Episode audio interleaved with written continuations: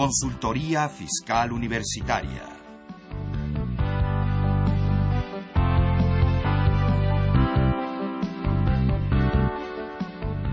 Un programa de Radio UNAM y de la Secretaría de Divulgación y Fomento Editorial de la Facultad de Contaduría y Administración. ¿Qué tal? Muy buenas tardes, tengan todos ustedes.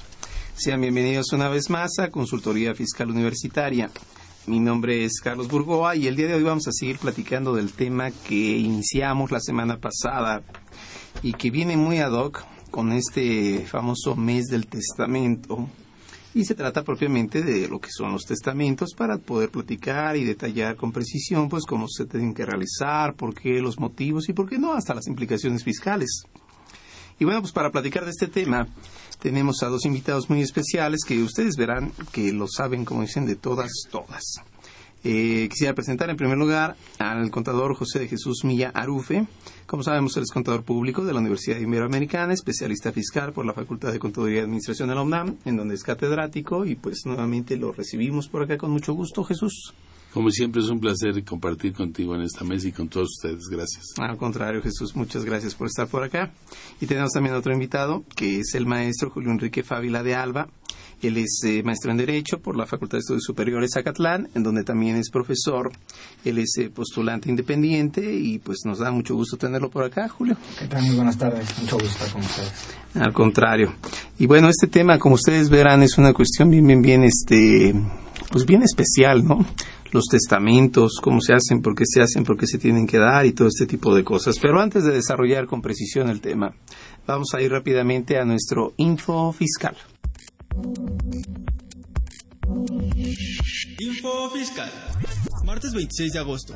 La Secretaría de Relaciones Exteriores, a través del Diario Oficial de la Federación, publicó el decreto promulgatorio del acuerdo entre los Estados Unidos mexicanos y el Reino de los Países Bajos respecto a Aruba, para el intercambio de información referente a los impuestos, realizado el 18 de julio del 2013 en la Ciudad de México. Miércoles 27 de agosto. La Secretaría de Relaciones Exteriores, a través del Diario Oficial de la Federación, publicó el decreto promulgatorio del acuerdo entre el gobierno de los Estados Unidos mexicanos y el gobierno de Gibraltar para el intercambio de información en materia tributaria. La Suprema Corte de Justicia de la Nación dio a conocer el contenido de la versión taquigráfica de la sesión pública ordinaria del Pleno de la Suprema Corte de Justicia de la Nación, celebrada el lunes 25 de agosto del 2014, relativa a la constitucionalidad de la eliminación del régimen de pequeños contribuyentes. Lunes 1 de septiembre, la Secretaría de Hacienda y Crédito Público, por medio del Diario Oficial de la Federación, publicó la primera resolución de modificaciones a las reglas de carácter general en materia de comercio exterior para 2014 y sus anexos 10 y 21. El Instituto de Seguridad y Servicios Sociales para los Trabajadores del Estado, a través del Diario Oficial, publicó el Acuerdo 55.1345.2014 relativo a la aprobación de las reformas al Reglamento Orgánico del Fondo Nacional de Prestaciones de los Trabajadores al Servicio del Estado. Info Fiscal. Bueno, pues ya estamos de regreso, ya estamos bien informados. Y ahorita estamos oyendo en el Info Fiscal que la Corte ya resolvió el tema de lo que son los repecos, que ya eran repocos. ¿Y qué creen?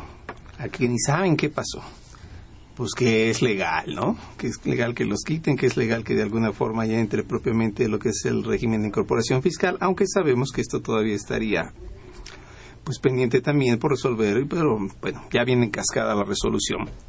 Y pasando a temas más gratos, mejor vamos a lo que son los testamentos. Recuerden que este tema y este programa es totalmente en vivo para que nos puedan llamar por teléfono y hacer llegar sus inquietudes. Los teléfonos son el 56 36 8989 Repito, 56 36 8989 o 56 23 32 81. Y si nos escucha desde el interior de la República es el 01800 50 52 688. A la par de que nos pueden visitar en el blog, en Facebook. Y pues aquí tenemos también un teléfono de asesoría fiscal gratuita que es el 5550 7998. Ahí nos hacen llegar por favor todas sus dudas, todos sus comentarios menos sus quejas, porque nosotros no somos los que hacemos esto difícil. Nosotros no hicimos la reforma fiscal, ¿verdad, Jesús? No, no, afortunadamente no. sí. Entonces vamos a ir poco a poco desarrollándolo y teníamos el tema desde la vez pasada. Los testamentos y los testamentos pues ya sabíamos que eran importantes por todo pues el punto que, que denota o que permite darle continuidad a la voluntad de las personas respecto de su patrimonio. Pero bueno, el testamento como tal ha tomado algunos tintes importantes en el DF y es por la eliminación de algunas modalidades, por la, de alguna manera, este acotamiento solo algunas probabilidades y pues no sé, Julio, si aquí nos pudieras ampliar un poco más este tema. Bueno, hace poco hubo una reforma respecto a la eliminación de varios tipos de testamento. El único testamento que quedó como tal este, regulado es el testamento público abierto. Pero en realidad lo primero sería determinar qué es el testamento. El testamento, en pocas palabras, se, se, define como un acto personal, es decir, solamente una persona puede eh, ir a otorgar su testamento, no pueden ir dos o más personas al mismo tiempo a otorgarlo, sino es solamente una. Eh, es personalísimo, es este eh, revocable, eso es muy importante que la gente lo entienda. No porque hayan otorgado ya un testamento anterior, quiere decir que ya no pueden modificar su testamento o, cambiarlo. Es decir, usted puede, ustedes pueden cambiar el testamento cuantas veces quieran, ¿no? Obviamente el testamento último revoca los anteriores y es el que va, el testamento, el último es el que va a surtir efectos, en este caso cuando la persona fallezca, ¿no? Este, a través del testamento, como bien lo dijiste, se transfieren o se transfiere todo el patrimonio de una persona, es decir, bienes, derechos y también obligaciones, porque todos piensan que nada más son los bienes que tiene una persona a su fallecimiento, pero no, son todos los derechos que pudiera tener y también las obligaciones, es decir, pues si tiene algún crédito, alguna cuestión, alguna obligación con otra persona, pues también se lo tiene que, o también es transferible esa obligación, ¿no? Entonces, es, es muy importante que se otorgue el testamento, ¿por qué? Porque ahí se define qué va a pasar con el patrimonio de esa persona cuando fallece. Esa persona, esa persona eh, ahí establece qué es lo que va a querer o qué va a pasar con su, con su patrimonio cuando, cuando llegue su fallecimiento, en ese caso. O sea que es la manera en la cual se le da continuidad a lo que él sería la disposición de bienes, es decir, esa posibilidad. Sí, o sea, se le da continuidad a su patrimonio, ¿no? Establece cómo va a quedar su patrimonio después de su fallecimiento a qué personas va a, pasar o en instituciones a qué instituciones va a pasar. Cómo se reparte, ¿no? Cómo se reparte. Es decir, él dispone de todo su patrimonio en la forma que él este, disponga, libremente. Ok, perfecto. Y Jesús, ¿tú crees que con esto se pueden hacer planeaciones fiscales? bueno, este, básicamente no, porque como lo decía aquí el, abogado, este, eh, es importante que las obligaciones no se extinguen con la muerte. Entonces sigue el, de Cuyos eh, cumpliendo obligaciones con el patrimonio que tiene. Eh, si lo llevamos desde el punto de vista de, o lo podríamos comparar con una persona moral, pues sería la liquidación de, de, este, de la persona física de todos sus bienes. Entonces, obviamente, esto del testamento, bueno, pues este es, obviamente es un juicio, eh, es un juicio que tiene pues cuatro pasos, ¿no? Lo que sería el, eh, el inventario, la administración, la participación y la adjudicación, ¿no? La participación y la adjudicación. Entonces, el problema se empieza, yo pienso, desde que es el famoso inventario, ¿no? En que este, el albacea, si es que se designa eh, eh, un representante legal, que la importancia es que ahorita el mes de septiembre pues es el mes del testamento, ¿no? y ya nos dirá aquí nuestro nuestro amigo abogado en dónde hay que ir, dónde, dónde podríamos ir a hacer el testamento, que nos traten bien, sobre todo que nos traten bien y que sea este un precio, un precio, un precio cómodo, ¿no? Y bueno, no se extinguen y es muy difícil hacer una planeación fiscal porque eso decir que me voy a morir para no pagar mis deudas, pues está muy complicado, ¿no? Exacto, lo más que se podría hacer, creo yo, es dar donaciones pero heredar en vida, pues no existe. No, no, existe, por favor. La donación en vida es. La gente lo usa luego en la calle. Es una, es una, la verdad que sería una donación y como tal. Eh, tendríamos que manejar antes de 200 pesos verbal, de 200 a 5 mil por escrito y arriba de 5 mil pesos ante notario, ¿no? Entonces se complica mucho esa donación. Y eso dependiendo de quién para los efectos fiscales, claro. si graba o no graba. Ahora, no sé, Julio, mira, hay una situación bien común que incluso a mí me tocó poco, hace poco platicarla. La gente tiene la idea, y pensando en esta cuestión de testamentos, que si yo tengo mi casa, lógico, en un crédito hipotecario, pues no podría disponer de ella y la gente cree que no me pertenece, sino que le pertenece al banco, cuando verdaderamente pues es una garantía, ¿no? Hacia el banco. ¿Cómo podría esta gente considerar los bienes que están comprometidos con un crédito? Es decir, ¿es posible llevarlos a testamento? Claro que sí. Como bien lo dijiste, o sea, ellos compraron una casa, ellos son los dueños de, de la casa, ellos son los propietarios lo que hicieron es que dieron en garantía ese, ese inmueble para, eh, en este caso, su crédito, ¿no? ¿Qué, qué, parece, ¿Qué pasa cuando ellos fallecen? Tienen que igual disponer en su testamento de ese inmueble. El banco, en su caso, este, podría entrar a la sucesión y reclamar que se le pague. Obviamente pues con los bienes que tenga o si hay más dinero pues con el dinero que exista. Normalmente ahorita ya todos los créditos hipotecarios y de bancos tienen un seguro de vida. Entonces automáticamente cuando la persona fallece ese seguro se hace cargo y se libera la garantía. Entonces es importante que se, en, el testamento disponga de ese inmueble porque va, a pasar en ese caso libre de todo gravamen a la sucesión del, del de cuyos. Entonces digo no habría ningún problema para que ellos pudieran disponer de ese inmueble. Sí, aquí el problema que yo le vería es que eh, si fuera una sucesión testamentaria, o será un legado, porque ahí sí se tendría que especificar si el legado, en el caso del legado, tendría que cubrir el legatario, la carga, que sería la carga del, de, contra el banco, ¿no? O también se puede disponer que dentro de la sucesión testamentaria universal se pague eh, los adeudos al legatario para que el legatario lo reciba sin ningún sin ningún adeudo. ¿eh? Entonces nada más sería cuestión de definir exactamente eso, ¿no? Pero no tiene que haber limitante por aquello de que mi coche todavía está con el banco, que la casa, principalmente la casa. Además es una garantía. O sea, lo que ellos tienen es una garantía de su de su crédito, de su obligación. Entonces, igual como dicen, a la hora de que, que, fallece, entran a la sucesión o al trámite sucesorio, ya sea testamentario o intestamentario, pero acuden todos este, los acreedores y deudores, ¿no? Entonces, entre ellos ya van a empezar a, ponerse de acuerdo cómo van a, solucionar todas sus obligaciones y derechos que tienen. Es, lo más, probable, lo más probable es que con lo mismo más hereditaria se llegue, si se puede, se llega a cubrir ese adeudo del bien, ¿no? Si así lo dispone, si no fue un legado, ¿no?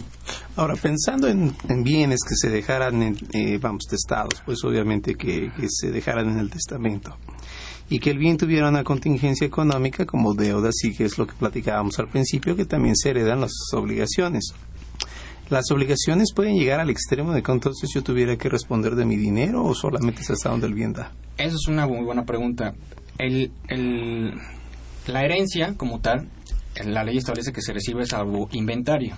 Es decir, si son más las cargas o las deudas que tiene la herencia que lo que me van a dejar, el heredero puede decir, es que pues yo y en este caso no acepto la herencia y pues ahí ¿no? sí no le voy a poner de mi dinero este en lugar de recibir voy a tener que poner pues no no me conviene pero eh, o sea sí tiene ese derecho el, heredero o el legatario es que sí acepto o no acepto.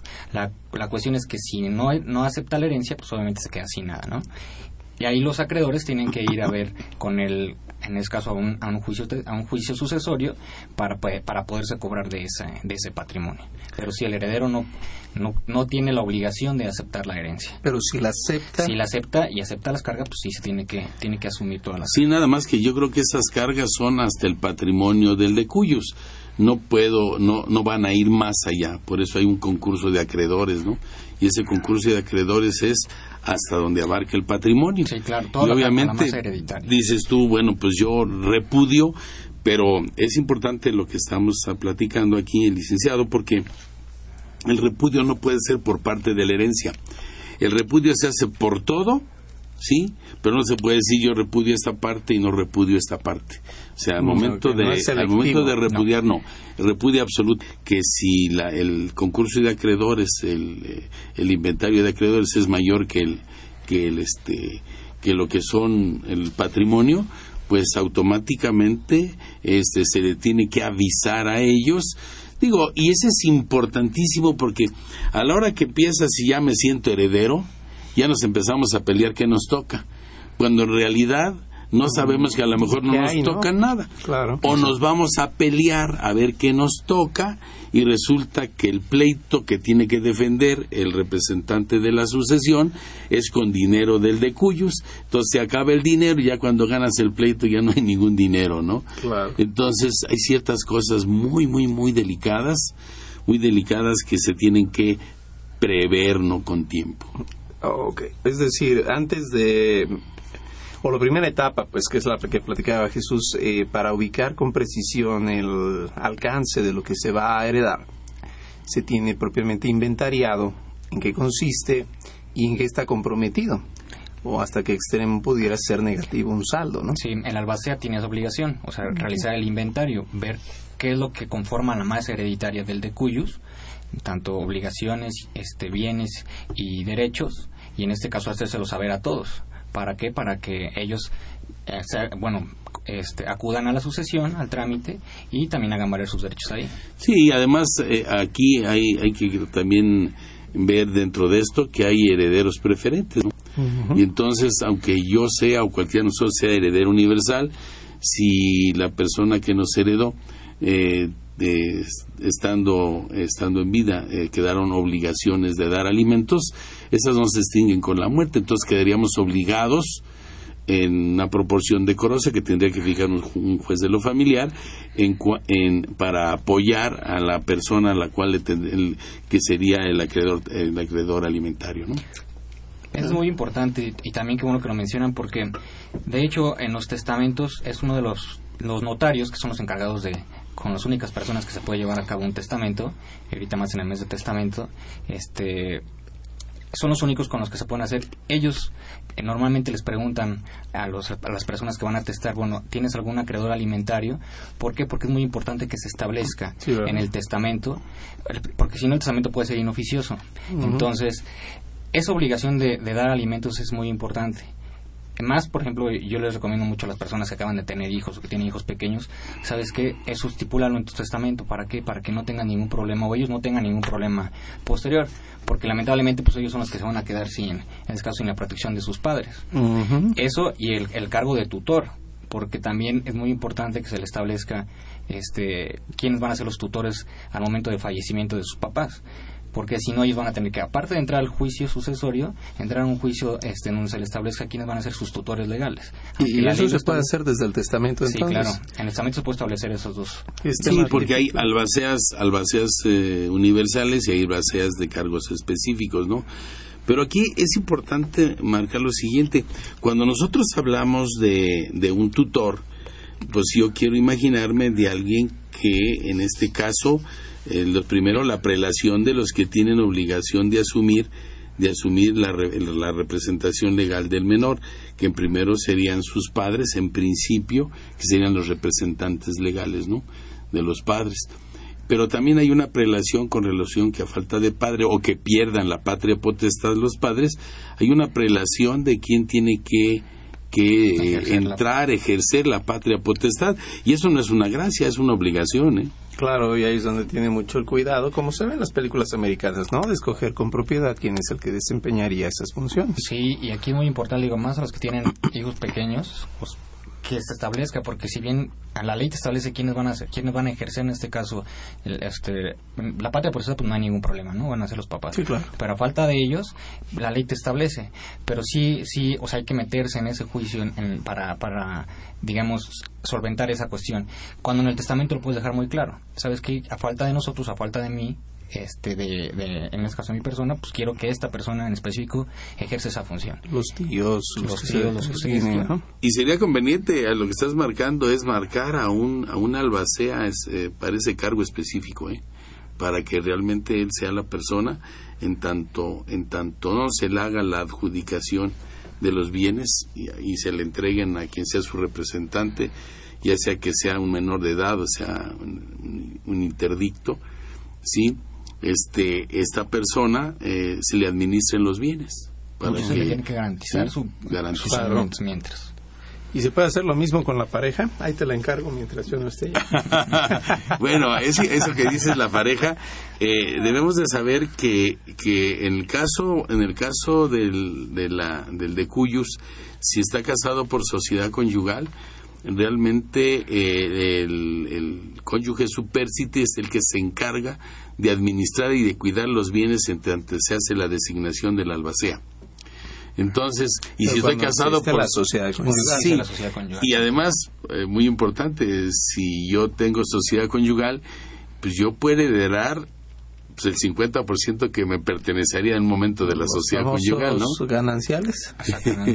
okay. Sí. Ahora, entonces, eso es bien importante. ¿eh? Sí, no, no, pues es que es todo un show. Hay un punto que luego también muchas veces se pudiera perder de vista y son los intangibles, por llamarlos de alguna manera. Propiamente lo que es la participación en sociedades. Si quien fallece es socio, es este administrador o cualquier otro de estos cargos importantes en una sociedad, pues resulta que esos bienes también son efectos de transmisión, tarde o temprano, pues también de herencia si yo fuera socio de una empresa papelera muy importante y ya veo mis días venir, ¿es posible o es necesario que yo tenga que incluir lo que es mi participación, mis acciones, pues dentro de lo que es un testamento? Es que en el testamento entra todo. Las acciones serían derechos que tiene usted sobre el patrimonio sobre este sobre una empresa, sobre la participación en una empresa pero las acciones son parte del patrimonio. Por eso, por eso se establece que son bienes, derechos y obligaciones.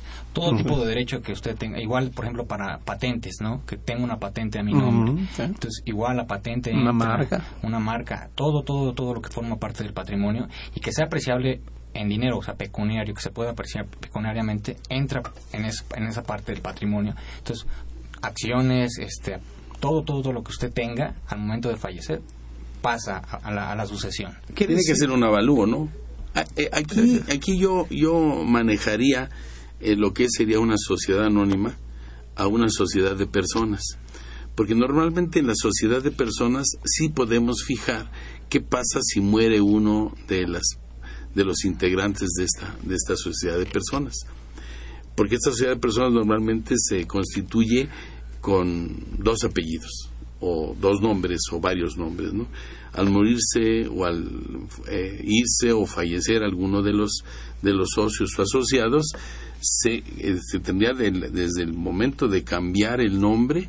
¿sí? Es el caso de sociedades civiles. Exactamente, y SDRL, por ejemplo. Y entonces ahí normalmente la sociedad de personas sí podemos estipular que a falta de, a la muerte de uno de los social al, al heredero legatario. En el Inter el albacea funge en las funciones de corporativas, es decir, asiste a asambleas de socios. En representación de esa persona, sí, en su carácter de albacea. El albacea que es, realmente es un administrador de un patrimonio en liquidación. El patrimonio del de Cuyus es un patrimonio en liquidación, que al final de cuentas se le tiene que entregar a los herederos. Entonces el albacea nada más representa un cargo temporal, pero tiene que, tiene que llevar a cabo todas las funciones necesarias para proteger ese patrimonio. En ese caso tendría que acudir a, asambleas de accionistas o de socios, dependiendo de la sociedad. Y en este caso, por ejemplo, de sociedades de personas, ahí sí se puede estipular que los herederos puedan o no seguir en la sociedad. En, una sociedad de acciones, como una sociedad anónima, pues los, los, herederos van a recibir acciones, al fin y al cabo. En la sociedad de personas es muy común que dicen, sabes que yo no quiero seguir con los herederos. Pero sin embargo, el patrimonio, lo que tenía ahí invertido, tiene que pagársele a los herederos este, en su totalidad. Obviamente se tiene que hacer un avalúo de cuánto realmente lo que ascendía su participación, pero se tiene que liquidar. Si fuera de dos personas, pues automáticamente se tendrá que liquidar la, la sociedad. Aquí me surge una duda, a ver, complicando un poco el tema, porque puede pasar. Eh, la persona que fallece tenía bienes y a la par pues tenía los derechos propios de lo que sería una acción en una entidad PSA o como fuera. Eh, sabemos que para este año la ley fiscal le toma ya el tinte que antes era un tanto nubuloso pero no inexistente del responsable, es decir, el albacea responsable respecto de la masa hereditaria en el cumplimiento fiscal que derive de todo lo que ahí existe. Pero si a la par de esto existe la posibilidad de las acciones Sabemos que la responsabilidad de los socios, un tanto similar a lo civil mercantil, está en el artículo 26, fracción 10, que responde por el porcentaje de lo que haya participado en la sociedad. El albacea, ¿cómo le entra? Le entra igual, porque eh, recordemos que es un representante. La diferencia entre un apoderado, según mi punto de vista, y yo nomás soy contador, no como ustedes abogados, no, Eh, es perfecto. Estoy intentando hacerlo. claro, no. Tengo que irme a Italia a hacer un postdoctorado. Ahí me invitas. Claro. Este, bueno, aquí, aquí es, eh, aquí, aquí es importante eh, mencionar que al ser el representante legal es porque legal viene de que la propia ley te obliga a nombrar a un representante, que es un apoderado, ¿de acuerdo? Entonces entra con todas sus funciones. Aquí yo lo único que marcaría y haría mucho hincapié es si existe en esa parte social una copropiedad o una sociedad conyugal.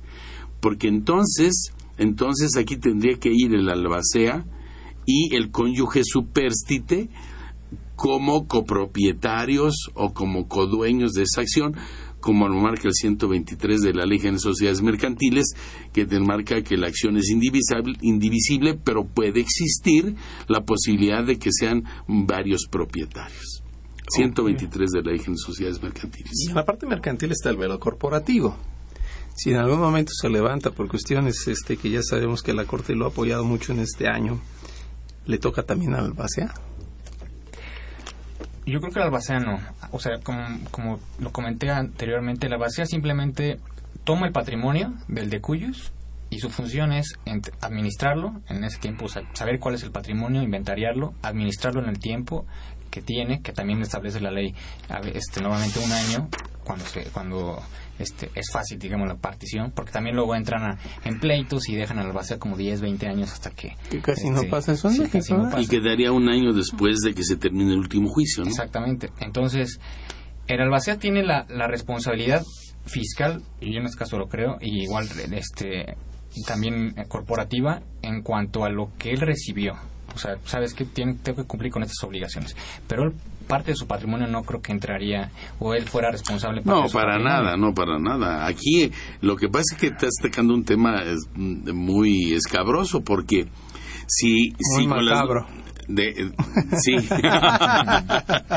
ok, ya iba a decir un improperio. Este, eh, aquí, eh, como ya el socio accionista durante el tiempo que fue socio es responsable hasta la parte proporcional que es, ac- es accionista y además a de parte si él intervino en la toma de él tendría las penas, el socio, hablo del socio, él tendría las penas que le corresponderían.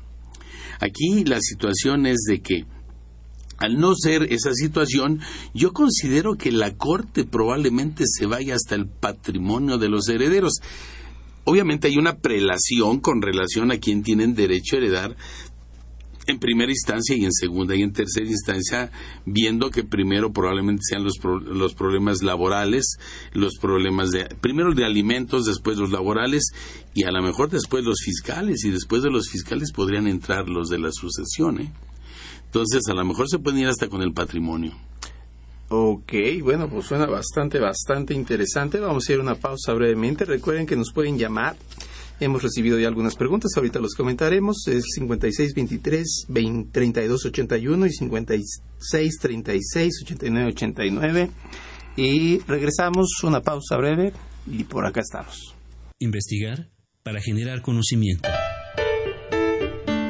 La Facultad de Contaduría y Administración de la UNAM, a través de su División de Investigación en coordinación con la ANFECA y la LAFEC, Te invita al 19 Congreso Internacional de Contaduría, Administración e Informática, a celebrarse los días 8, 9 y 10 de octubre del presente año. el objetivo es difundir resultados de investigación teórico-práctica en las disciplinas de la contaduría, administración e informática, así como la interacción académica entre investigadores nacionales y extranjeros. Informes 555-622-8490, extensión 170. Escríbenos a congreso congresointernacional.fca.unam.mx. Investigar para generar conocimiento.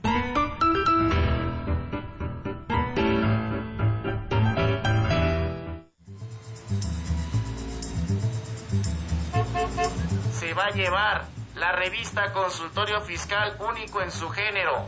Aquí encontrará los artículos y sugerencias en materia contable, fiscal y administrativa. Ahora Consultorio Fiscal, desde la calle, más cerca de ti. Esta es su información caliente, señor, señora. Con más de 25 años en publicar artículos, noticias fiscales y opiniones de especialistas. Señora, es útil para el empresario, el contador, el administrador o la persona física. En ella encontrarás todo lo del SAT, IVA, ISR, Infonavit, prestaciones, testamentos, contabilidad electrónica, ley aduanera, medios de defensa, lavado de dinero, pensiones IMSS, ISTE, aguinaldos, miscelánea fiscal, entre otros temas. Acérquese, la tengo en colores.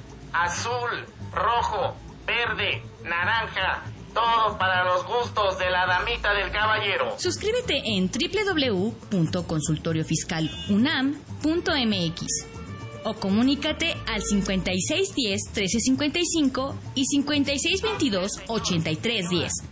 También en publicaciones arroba correo punto fca punto unam punto mx. A usted, señor, que está a punto de jubilarse, venga y adquiera la revista Consultorio Fiscal. Consultorio Fiscal. Por mucho la primera. Por mucho la mejor.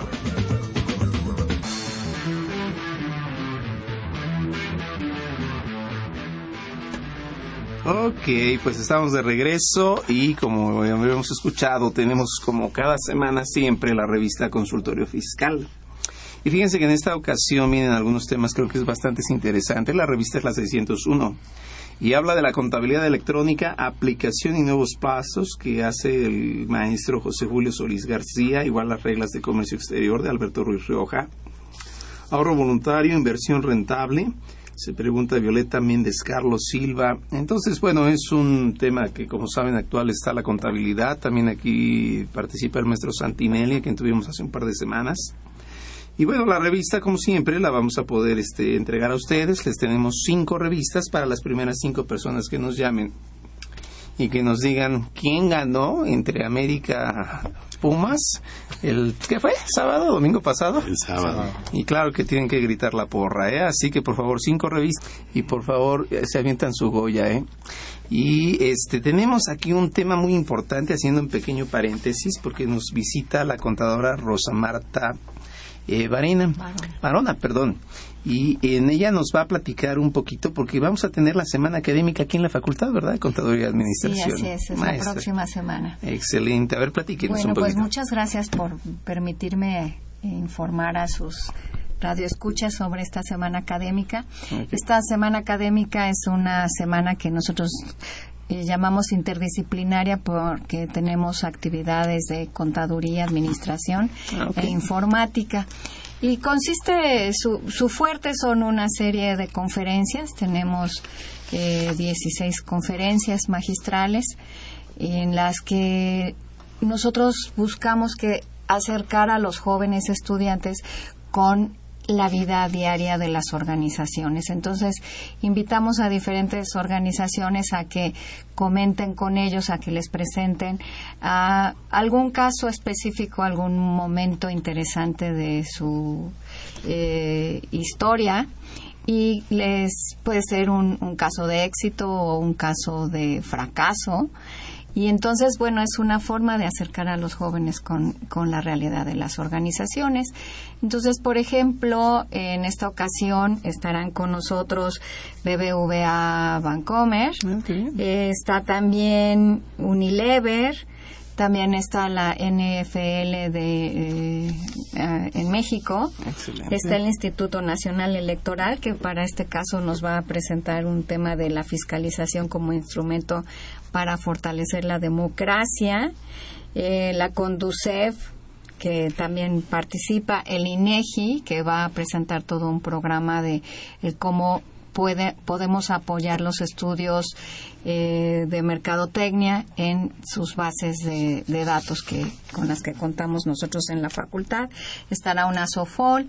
Y bueno, junto con esta serie de conferencias también tenemos algunos concursos de los estudiantes para que ellos sigan aprendiendo de una forma pues más divertida, ¿no? Ah, qué bien. Por qué ejemplo, desde Facebook, eh, van, de Twitter, perdón, no de Facebook, de Twitter, ellos van a ir eh, cumpliendo una serie de actividades que se les piden, en fin, tenemos diversas actividades. Hay es, toda- dinámicas, es ¿no? una semana que desde las 9 de la mañana hasta las 8 de la noche, pues tenemos una serie de actividades. Perfecto. ¿Cuándo es entonces? ¿La siguiente? Es ya? la siguiente semana, del 8 al 12 de septiembre. Perfecto. Entonces, el horario comentaba, maestra, que es a Pues partir de iniciamos a nueve. las 9, las, las conferencias son de 9, de 9 a 11, de 11 a 1. Después tenemos de la 1 a las 4, tenemos todas estas actividades de concursos. Y después tenemos conferencias de 4 a 6 y de 6 a 8 de la noche. ¿Esto en qué auditorios o en dónde se ha programado para que la gente pueda? Tenemos básicamente dos auditorios. Uno es el Carlos Pérez del Toro, que es el auditorio más grande de la facultad, que tiene capacidad para 520 personas más o menos. Y tenemos un auditorio un poco más chico que es, eh, es el Echenique. Y este tiene capacidad como para 220 personas. Y en estos, en estos dos auditorios sobre todo se reparten las actividades. ¿Las actividades se pueden consultar en algún eh, lugar? En la, página, de la facultad. Ok, Ujú, En la perfecto. página de la facultad. Y también se pueden conectar a, a las conferencias magistrales vía Internet. Ah, se van a Sí, transmitir. se pueden transmitir vía Internet. Entonces ellos sol- solo tendrían que eh, meter a- entrar a la página de la facultad y tocar la liga de las conferencias y estarán transmitiéndose simultáneamente vía Internet. Excelente. Si se requiere, o vamos, si se desea ir, ¿hay que hacerse en algún registro o es nada más estar atento en el horario por los cupos? No, no es necesario hacer ningún registro, pueden, pueden llegar directamente a las conferencias. Perfecto, pues muy interesante, maestro. La verdad es que por la participación, insisto, de, de, pues, de todo lo que son eh, autoridades, desde luego, este, actores, ¿no? De- del Claro. tema que ahorita tenemos. Pues Sí. eh, entonces recuperamos la información y es a partir de, dijimos, El lunes, el lunes próximo, 8 de septiembre. Perfecto. Facultad de Contaduría y Administración, Así semana es. académica. Muy Y- bien. Y, otro punto importante nada más es que esta semana académica forma parte de todo un programa de acercamiento con las organizaciones que tiene la facultad, así como tenemos unas asignaturas organizacionales y empresariales. Entonces es un- una forma más de acercar a los jóvenes con la realidad laboral. Perfecto. Pues muchas gracias, eh, maestra. Muchas gracias a Entonces, usted. Recuerden, semana académica que tendremos en la siguiente, pues la, la entrante, ahí en la Facultad de Contaduría, para que podamos ver varios temas. Y bueno, pues regresando un poquito al tema que aquí estamos hoy tocando, tenemos algunas preguntas del público, las voy a leer. Y dice, Mariana Martínez dice, ¿cómo redactar un testamento de una propiedad mancomunada? La casa le pertenece a ella y a, su, a nombre de su hijo. ha sido más complicado, ¿no? No, mira, lo primero es que tienen que acudir con el notario. El notario es la persona que los va a asesorar en cómo redactar su testamento. Al notario le van a expresar las inquietudes que tienen o, o las intenciones que tienen este, de lo que quieren testar, en este caso heredar, y él les va, de- va de- o les va a tratar de, de orientar en ese caso y redactar el testamento de la mejor manera posible en cuanto a sus intenciones. En este caso en particular, el patrimonio que usted va a dejar o que se deja en el testamento es, eh, digamos, es el propio, ¿no? O sea, yo, si yo voy a testar, voy a dejar lo que a mí o lo que a mí me corresponde en mi patrimonio. Si es una, una casa, un inmueble que está este, a nombre de dos personas, en este caso, como dice, de, de esa persona y de su ex, ex esposo, Una copropiedad. solamente puede testar lo que le corresponde a ella. Lo que le corresponde a su ex esposo, él lo va a dejar a quien, a, a quien le parezca. Entonces, no puede ella, digamos, Disponer este, de todo. disponer de todo. Y no- se, pondrían, se podrían poner a lo mejor de acuerdo en la forma de testar, él en su testamento y eso. Pero eso no quiere decir que lo vaya a hacer de esa manera. Entonces, únicamente usted puede testar lo que es- forma parte de su patrimonio. Lo demás, este, pues, no, no se puede. Sí, aquí, aquí es, se complica mucho porque eh, habiendo, habiéndose, habiéndose casado, me imagino que por separación o por sociedad conyugal, que para mi punto de vista no hay ninguna diferencia. Aquí, al momento de hacer la, la- la liquidación de la, de la- del matrimonio, me quiero imaginar que se queda cada quien con un porcentaje de, esa, de ese inmueble. Entonces automáticamente nace la copropiedad, que para efectos fiscales es lo mismo que la, la sociedad conyugal. Aquí eh, la decisión, como dice el abogado, la decisión es particular, individual y este y puede ser eh, cambiarla las veces que quiera, ¿no? Ponerse de acuerdo con este el, el papá de, de ese menor y que decidan qué es lo que quieren con ese con ese patrimonio. Ahora, si ella se lo va a dejar a su hijo, pues no tiene ningún problema. Ya le deja su patrimonio, la parte de su patrimonio a su hijo, no tiene ningún problema. O sea, ella asegura, digamos, que esa porción o esa parte que le corresponde va a corresponderle a su hijo. Ya lo que es del, del su excónyuge, pues eso ya lo determinará él, en ese caso. Habría que precisar, quizás, no sé si coinciden conmigo, este, algunos puntos que desde luego ya con calma. Ahorita sabemos que que podemos tomar más datos, pero pues si en realidad están divorciados o si nada más una separación de facto. Exactamente. Si el menor es eh, hijo de los dos o ella volvió a contraer alguna relación, matrimonio y bueno, pero los detalles generales ahorita y todo eso todo eso que ella y todas sus inquietudes es muy importante que se las haga o se las haga saber al, notario con el que ella vaya a hacer su testamento eso, eso que estás diciendo es bien importante porque la, eh, el, la única, en el, el, único instrumento que realmente sí sé que voy a ver al notario es en la sucesión testamentaria. En los otros normalmente no lo veo, no se le ve, pero en la sucesión sí él tiene que él tiene que por lo menos en la ciudad no no sí no en todos lados el código así, así lo marca. Sí sí el notario es la única persona que puede redactar el testamento y lo firma. Sí, no me refiero, porque aquello de que nunca está, pues igual en la ciudad, ¿no? Pero por las ocupaciones. tampoco seamos malos con los notarios. El programa es este federal, ¿verdad, Julio? El programa es el, del mes de testamento, así es. Ah, Hay un acuerdo, por ejemplo, en el Estado de México, que, que es donde yo, yo laboro, y con la notaría con la que yo estoy, que es la notaría 17, el, el, colegio de notarios ya mandó una circular en que, por ejemplo, los testamentos en este mes van a tener un costo de 1.500 pesos, ya con IVA y con todos los este, derechos incluidos. Entonces, ese es el costo que van a tener los testamentos. Aquí en el Distrito Federal yo supongo que va a ser más o menos similar. Porque es, un, es, un, es un programa federal. El chiste es incentivar a que la gente vaya y, y realice su testamento. Que no se quede sin testar. Juan Vidal dice, en un matrimonio cuando alguno gana un premio, entra dentro de los bienes a poner en el testamento, se puede heredar? Sí, por supuesto. Nomás recordemos una cosa. Hay ciertos, hay ciertos bienes, primero, que no intervienen en la sociedad conyugal. Son los bienes de la herencia, los bienes de la fortuna y la y, y lo que son eh, esos dos básicamente. Entonces, si dentro de eh, dentro del testamento, que no creo que lo hayan puesto, o dentro del inventario que tiene que ser el albacea, se encuentra el boletito del, del melate o el me urge, entonces, y bueno, y es honrado y le dice que aquí está el boletito, pues por supuesto que entra dentro de la de la sucesión testamentaria, nomás hay que cuidar ciertos aspectos legales que sería la declaración anual en cual tengamos que poner sobre los préstamos donativos y premios para que el pago provisional que me haga sea un pago definitivo yo creo que a lo mejor igual valdría la pena precisar un poquito. En un matrimonio, yo pienso que la pregunta va por sociedad conyugal, pero bien podría ser bien separados, ¿no? Es que aquí también es muy importante determinar el estado en el que está, nada más para dejar más o menos claro. En, en México pues, tenemos 32 códigos civiles, es decir, la materia civil, en este caso patrimonio, es estatal en cada estado se determina qué, qué bienes entran y qué bienes no entran a la, a la sociedad conyugal.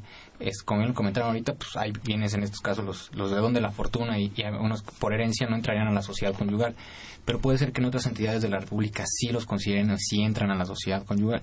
Y eso se termina también en otra cosa que normalmente no, no hacen, son las capitulaciones matrimoniales. Cuando, cuando se celebra el matrimonio bajo sociedad conyugal, la ley establece que se tienen que celebrar capitulaciones matrimoniales.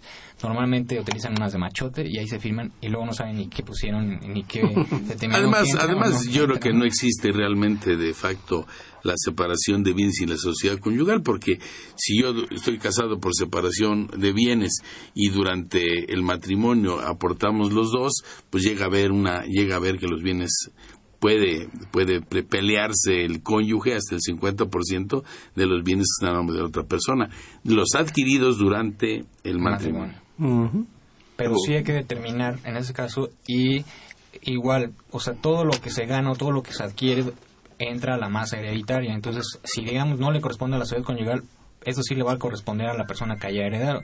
Igual si es la, la, esposa, pues le va a corresponder al final. O sea, diferenciar entre el, matrimonio y la persona que lo recibe. La persona que lo recibe es parte de su patrimonio que lo puede heredar. Exacto. Ahora, si entra dentro del matrimonio, esa es otra pregunta. Pero tiene que especificarse ¿eh? dentro de las, de las capitulaciones si los bienes de la fortuna, si la herencia, este, no sé, Está por ahí el 180 y tantos quintos, si no me acuerdo. Y de todos modos, al final de cuentas, cuando se abre la sucesión, se abre el, trámite sucesorio, el juicio sucesorio, el albacea y el cónyuge, pues tienen que, el cónyuge supercite van a llegar y van a ver qué es lo que existe dentro de ese patrimonio y qué le corresponde a cada quien. ¿no? Determinar qué le corresponde al cónyuge supercite y determinar qué le corresponde al, a la masa del decuyo, ¿no? Porque puede ser que el que el de cuyos vaya a heredar a una persona que no sea ni los hijos ni la cónyuge, que sea Gloria, ¿no? A quien tantas glorias le dio en vida. Muy bien, dicen, ¿se puede heredar un bien con la condición de que no sea vendida a futuro? No, prohibido. No, no se puede porque ya es la voluntad del otro. No, no, no. Porque además, o sea, a la hora que hereda ya entra el patrimonio de la, del heredero. el, heredero puede... No puedes condicionar, está prohibido condicionar. Obligaciones de no hacer, no puedes no hacer eso. Dice, una propiedad heredada a cinco personas, ¿cómo se reparte si nadie quiere vender? Pues es una copropiedad, tiene que haber una adjudicación en copropiedad. Eso es, eh, vaya, si nadie quiere vender, pues entonces al momento de hacer la adjudicación se hace un, un título en el cual son los cinco propietarios y nace una copropiedad. Ahora, es, es correcto, pero también hay un, este, en el código establece que pues nadie está obligado a permanecer en la indivisión. Es decir, si una persona quiere vender o, o, la mayoría quiere vender, puede ir este, con el juez y solicitar que se ponga a la venta el inmueble hace un avalúo del inmueble y se saca este sale a la venta y en la parte que le corresponde a cada quien se divide, ¿no? Si hay uno que se quiere quedar con el inmueble, pues él puede llegar y decir, pues yo compro la parte de los otros. Sí, aquí, el, tanto, ¿no? aquí el, problema está que primero tiene que haber la adjudicación para que después exista la enajenación. Y esto del repudio, ¿es buen momento, por ejemplo, en este caso que nos oponen, el famoso repudio? Mm, en ese caso ya no hubo repudio porque ya aceptaron la herencia. Tiene que haber aceptado para poder vender. Para este tipo de repudios, si el señor que quiere repudiar o la señora que quiere repudiar, casados en sociedad conyugal, ¿se requiere el consentimiento del otro? Sí, y más sobre todo si tiene menores, porque el patrimonio es pertenece a la familia. Entonces no es tan fácil cuando cuando existe el matrimonio y existe un menor que uno quiera repudiar el que, el que tiene derecho por cabeza, tiene derecho los del estirpe. Entonces no puede hacerlo si el, otro cónyuge o si hay menores y dicen no, no se vende y no se vende. También hablando de la donación exactamente igual. Pero em, la, la situación aquí es, ellos no se quieren adjudicar, quieren vender, yo supongo, por lo que dicen. Entonces, sí se le puede pedir también ellos, los herederos, solicitar al juez que pues es un acuerdo de mayoría, ¿no? Establece como son como copropietarios y la mayoría quiere vender, el, se, le, externa esa situación al juez y el juez sí puede poner en la venta el, inmueble en este caso y el, el, heredero que se quiere quedar o que no quiere vender, este, una de dos, o, o él lo compra o su dinero, su, lo que le corresponda, se queda ahí en el juzgado para que lo reciba. Pero mm, yo pienso que aquí los tiempos son diferentes. Para poder vender algo tiene que ser mío. Entonces, lo que sí puede hacer es que pase a mi nombre o pase a nombres. Entonces dice, yo voy a vender mi parte porque aquí tengo a Carlos Burgoa que me va a dar dos pesos por mi parte. Por escrito. Si, ese, si, existe alguno de los herederos o copropietarios a eh, dar los dos pesos, se le adjudica. ¿De acuerdo? O si nadie da los dos pesos, eh, entra como copropietario eh, Carlos Burgoa, ¿no? Es un, externo.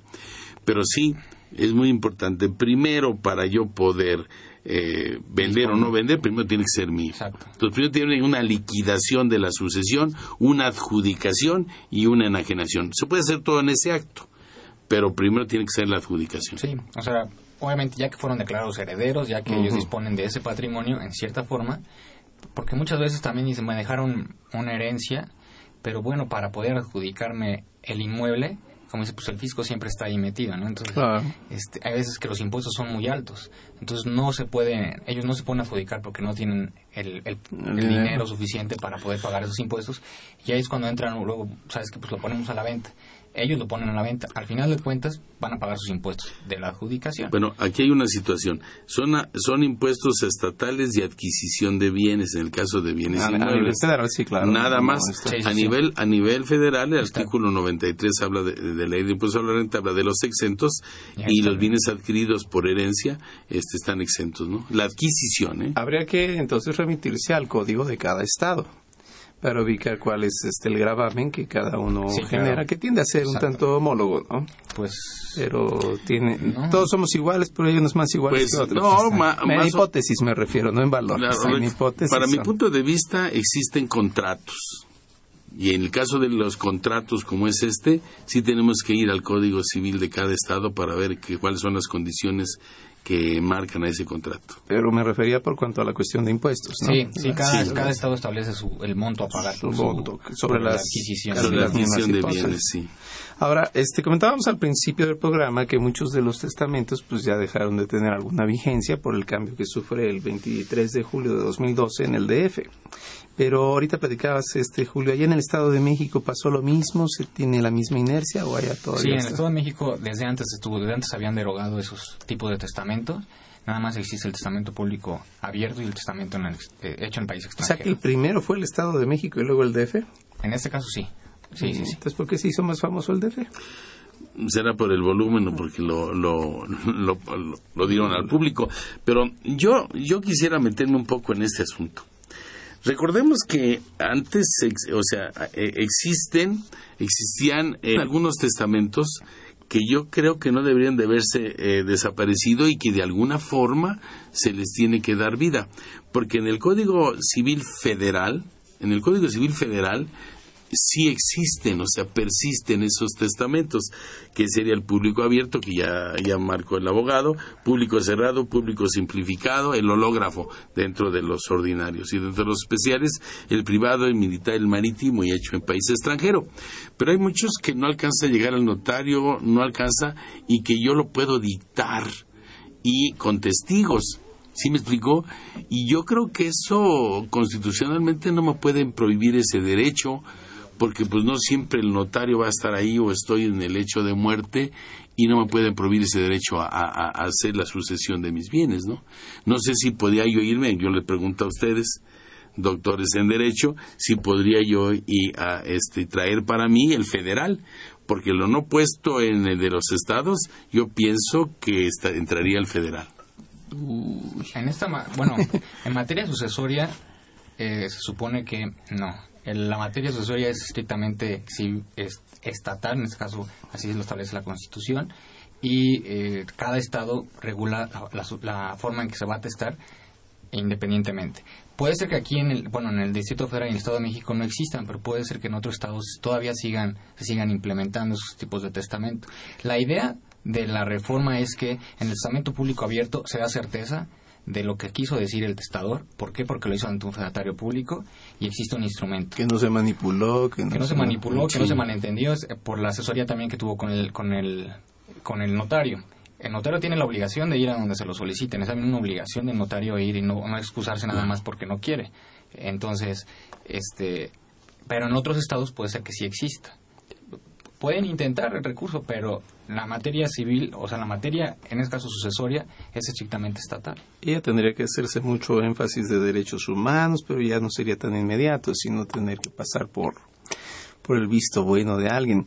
Aquí me queda más bien una duda, y a ver, no sé, Julio, esta inercia de ahorita la reducción de testamentos, eh, ¿funciona igual, por ejemplo, en otros países como Estados Unidos? O México está como que desfasado, fuera de foco. Es que es diferente. En Estados Unidos el sistema anglosajón, el sistema de derecho anglosajón es muy diferente. Allá si se fijan, luego salen, ¿no? Que es que le dejó, por ejemplo, hasta su perro, le dejó todo el patrimonio que tenía y son millones y millones de dólares y le dejó todo. el gato, ¿no? ¿no? Allá a lo mejor sí se puede. Aquí en, en, nuestro derecho no está no está permitido hacer eso. Pero la formalidad me refiero. La formalidad no sé en Estados Unidos cómo sea. No, la verdad no, no conozco cómo ellos hacen sus testamentos. Por lo que yo tengo entendido, no. No es la misma forma. Ellos no están su, un derecho. Lo que pasa es que, eh, bueno, en nuestra, en nuestra, nuestra forma de ser de latino mexicano, es muy común que le dejen en un papelito y diga yo quiero que sea de fulano, sutano, mengano. Ah, en contenido ¿Sí, me explico? Pero en cuanto a forma. No, no, no sé, claro, pues ya, se permitiera. los que saben son ustedes. Y me dicen que no se puede, pero yo pienso que es una parte muy agresiva con relación a muchas personas que no tienen la capacidad de acudir ante un fedatario público. Sí, esa es otra cuestión, digo, porque aquí en el Distrito Federal pues sí es fácil acudir con un notario, pero pues, si nos vamos a una entidad este de la República, Oaxaca o algún, este, digamos, algún... En la sierra. Sí, pues, oye, pues tienes que acudir con tu, con el notario y el notario está a, a cinco Ni el párroco llega, ¿no? Sí, entonces, pero atendiendo a eso en Estados Unidos, por lo que yo tengo entendido, no existe esa formalidad de ir con un notario, porque además no existe el tipo de notario que tenemos aquí. Claro, no, es bien diferente. Entonces, pero sí debe haber una forma escrita, como ellos lo han, normalmente se establece ellos en un documento privado y este eh, así dejan su, su disposición testamentaria. O sea que, bueno, es algo muy sui generis, ¿no? Pareciéramos que, que este acotamiento tiende a ser federal. ¿Cuántos estados ahorita están ya compartiendo la eliminación, o mejor dicho, el acotamiento de tipos de testamentos? no sé, ahorita lo que yo tengo conocimiento, Estado de México, Distrito Federal. Eh, no, habría que ver, cada, cada, estado, tiene. Y cada, y cada, cada estado tiene su, su forma muy especial de, de repartir y de hacerlo. ¿no? Exactamente. Yo pienso que en estados como Oaxaca y Chiapas eh, no deben de haberlo quitado, ¿eh? por, por la orografía que existe. Zacatecas también, por ejemplo. Zacatecas, ¿no? De Gautitlán, Izcalli, como dicen, ya todo es provincia, ¿no? y bueno, son otros exactos, son otros servicios, son otras las distancias, son otros los contextos que se presentan. Pues bueno, este tema ha dado para mucho. Yo creo que si yo tuviera alguna duda en la parte fiscal, pues sin duda le preguntaba a Jesús Milla, ¿verdad? Para que por ahí nos ayude. Por favor. Y yo sé que también en la parte civil, pues eh, Julio siempre ha estado muy inmiscuido con toda esta parte notarial. ¿En qué notaría podríamos referirnos? Notaría 17 del Estado de México. Estamos ahí en, el convento de Actopan, en Santa Mónica. ¿A dónde llamamos? ¿A qué número? El teléfono. 58 72 10 10. 58 72 10 10. bueno, ahí no pidan las revistas, ¿eh? ahí es para la parte de todo lo que corresponde en la asesoría y que con mucho gusto entonces Actopan, Estado de México. Sí, comento de Actopan número 18. En Naucalpan. En Tlanepantla. Tlanepantla, perdón. ¿Qué, la colonia Jardines de, Jardines de Santa Mónica. Perfecto, pues estamos llegando ya prácticamente al final, como sabemos mañana también tendremos esta plática, pero ahora en lo que es este mirador universitario por internet. Y de momento pues nada más quisiera agradecer a nuestros invitados la presencia que tuvieron el día de hoy. A Jesús Milla, Muchas gracias. Un placer. Al contrario, a Julio Fávila. Muchísimas gracias. y por qué no, a la contadora Rosa Marta Barona, que también nos platicó de la semana. Y este, bueno, pues eh, les repito que para mañana tendremos este programa también y los esperamos también la siguiente semana en donde se va a empezar a tocar el tema de contabilidad electrónica para que por favor estén muy atentos ahorita que está de moda. Y bueno, pues agradecemos a nuestros invitados. Esta fue una producción de Radio UNAM. En los controles técnicos estuvo Socorro Montes, en la producción por parte de la Secretaría de Divulgación y Fomento Editorial de la Facultad de Contaduría y Administración. Nezahualco de Tuljara, Margarita Campillo, Araceli Adrana Mayen Esquivel, Lucía Ocaña y la Facultad de Contaduría y Administración agradece a los conductores e invitados de este programa quienes participan de forma honoraria. La opinión expresada por ellos durante la transmisión del mismo refleja únicamente su postura personal y no precisamente la de la institución. Y bueno, pues eh, ya que estamos aquí hablando de herencias y todo lo que vamos a hacer, pues vamos a dejar un buen recuerdo como herencia del día de hoy con una buena comida. Y nos vemos la siguiente semana. Gracias por su atención. Que estén bien. Hasta la siguiente.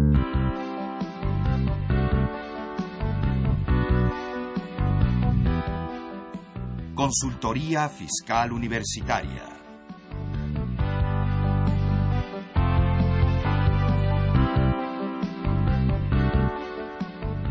Un programa de Radio UNAM y de la Secretaría de Divulgación y Fomento Editorial de la Facultad de Contaduría y Administración.